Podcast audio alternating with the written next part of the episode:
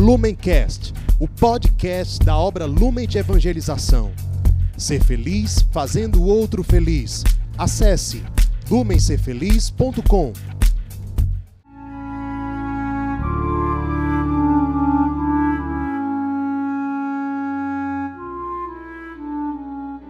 Os santos são sinais da presença do ressuscitado na história. Hoje, dia 20 de setembro, celebramos Santo André Kim e seus companheiros mártires. Nossos mártires santos de hoje foram canonizados por São João Paulo II em maio de 1984, durante uma visita do Santo Padre a Seul, na Coreia. Na época dessa canonização, já existiam na Coreia cerca de 1 milhão e 400 mil católicos, sendo 1.200 sacerdotes, 3.500 religiosos consagrados, 4.500 catequistas e 14 dioceses. Todo esse trabalho de evangelização, que chegou até esse ponto na época da canonização, começou pelo sangue derramado por vários mártires. Tudo isso começa quando alguns leigos coreanos, indo para a China, sendo enviados para missões diplomáticas, para contatos em que eles eram enviados pelo governo da Coreia para ir na China estudar, ter contatos comerciais, etc. Alguns desses leigos têm acesso a um livro católico escrito por Mateu Ricci chamado O Verdadeiro Sentido de Deus. A partir do contato com esse livro, eles despertaram para a fé cristã, passaram a ter uma grande curiosidade para saber mais sobre o Cristo, sobre o cristianismo de forma geral, e então eles foram atrás do bispo de Pequim, que os catequizou e no final das contas os batizou. Entre os batizados estava um jovem chamado Yi Sung-hun que volta para a Coreia alguns anos depois, isso já no ano de 1784. E nesse retorno para a Coreia, junto com alguns outros que retornavam também, eles fundam uma primeira comunidade cristã na Coreia. Primeiro, muito pequenininha, mas eles eram muito ardorosos na evangelização, iam viajando de cidade em cidade.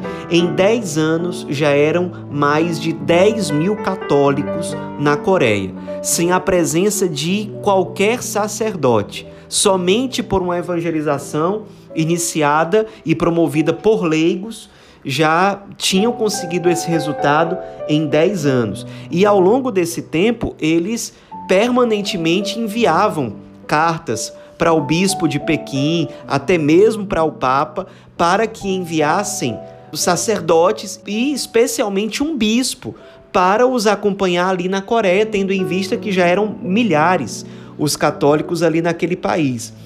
Numa dessas cartas enviadas ao Papa, que nós temos acesso hoje em dia, eles diziam o seguinte: que vossa santidade tenha compaixão de nós. Há dez anos sofremos penas e aflições. Somos mais de dez mil que conhecem a Deus e não tivemos ainda a felicidade de termos um bispo. Por que, que eles diziam que sofriam penas e aflições? Porque desde o ano de 1791 que eles eram perseguidos pelas autoridades coreanas.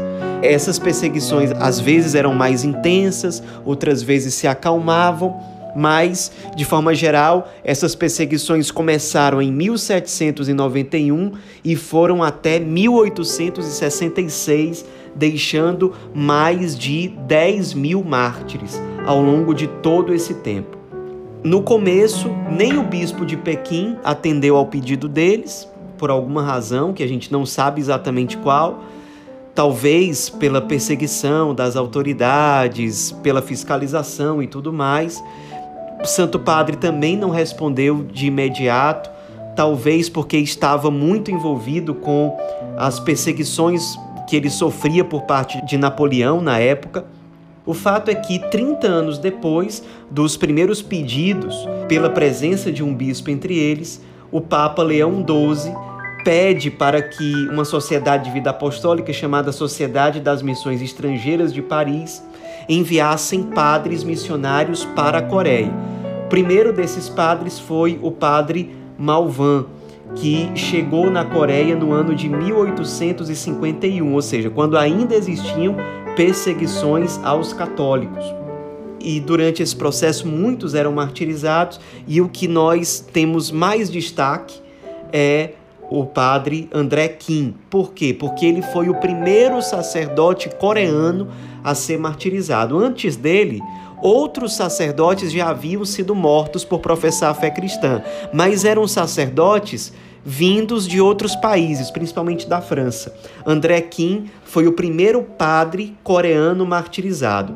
Ele foi evangelizado pelos seus pais, que se converteram ao cristianismo, eram excelentes católicos. Seu pai, inclusive, foi martirizado com 44 anos de idade. Ele foi preso, interrogado, não negou a fé cristã e foi morto. Por essa época, André Kim tinha 15 anos de idade. Mas ele continuou, mesmo depois da morte do pai, vivendo a fé cristã, aprofundando a vivência do evangelho, até que discerniu o chamado para o sacerdócio, mas como não havia bispo e nenhuma formação própria, para a vida sacerdotal na Coreia, ele, de forma clandestina, consegue ir até a China. A viagem, tanto de ida como de volta, foi muito tumultuada, mas ele lá na China passou por uma formação e lá ele foi ordenado primeiro diácono, depois sacerdote e já como padre ele volta para a Coreia, teve muito sucesso na sua evangelização. Ele era de família nobre, então ele tinha acesso a um público, digamos assim, mais culto e ele tinha muita facilidade com a pregação, com a fala, então ele foi convertendo várias pessoas à fé cristã, inclusive desses círculos da nobreza.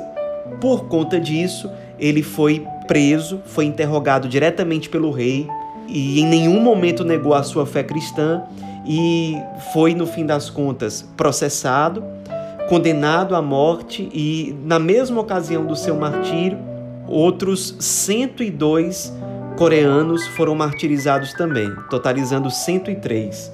Foram mortos ele, mais 10 clérigos e 92 leigos, totalizando, portanto, 103 mártires que foram mortos no ano de 1845. Esses mártires, entre milhares que foram mortos nessa época, são destacados porque há toda uma documentação, nós sabemos o nome de cada um deles, todos os processos desses 103 foi documentado. A gente, por exemplo, sabe do processo de Teresa Kwon, que solicitada pelo juiz para que negasse a sua fé, ela respondeu: Dado que o Senhor do céu é o Pai de toda a humanidade e o Senhor de toda a criação, como podeis pedir-me para traí-lo? Se neste mundo aquele que trair o pai ou a mãe não é perdoado, com maior razão não posso nunca trair aquele que é o pai de todos nós. Uma outra católica martirizada foi Agatha T que tinha 17 anos na época, mentiram para ela, dizendo que os seus pais, quando questionados, negaram a fé cristã. Ela respondeu da seguinte forma: Se meus pais traíram ou não, é coisa deles. No que nos diz respeito, não podemos trair o Senhor do céu, a quem sempre servimos. Então, é o testemunho de alguns desses mártires, dos 103 mártires coreanos, que estão ali no começo de um processo muito bonito de evangelização daquele país. Nos inspiremos na coragem, na audácia, no ardor na evangelização desses coreanos que nos mostram que uma verdadeira experiência de encontro com Cristo nos leva a evangelizar, nos leva a ser instrumentos para que outras pessoas, o maior número possível de pessoas, tenham a mesma experiência de encontro com Cristo que um dia nós também tivemos. A graça de Deus com certeza nunca vai nos faltar, como não faltou aqueles 103 mártires e aos católicos coreanos desde o começo da evangelização daquele país.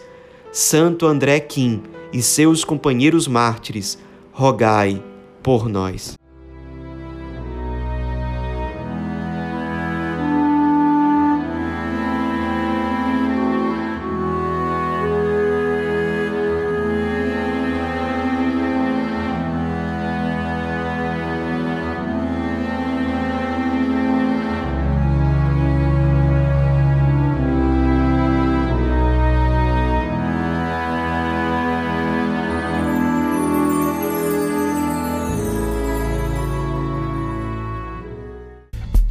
Lumencast, o podcast da obra Lumen de Evangelização. Ser feliz fazendo o outro feliz. Acesse lumencerfeliz.com.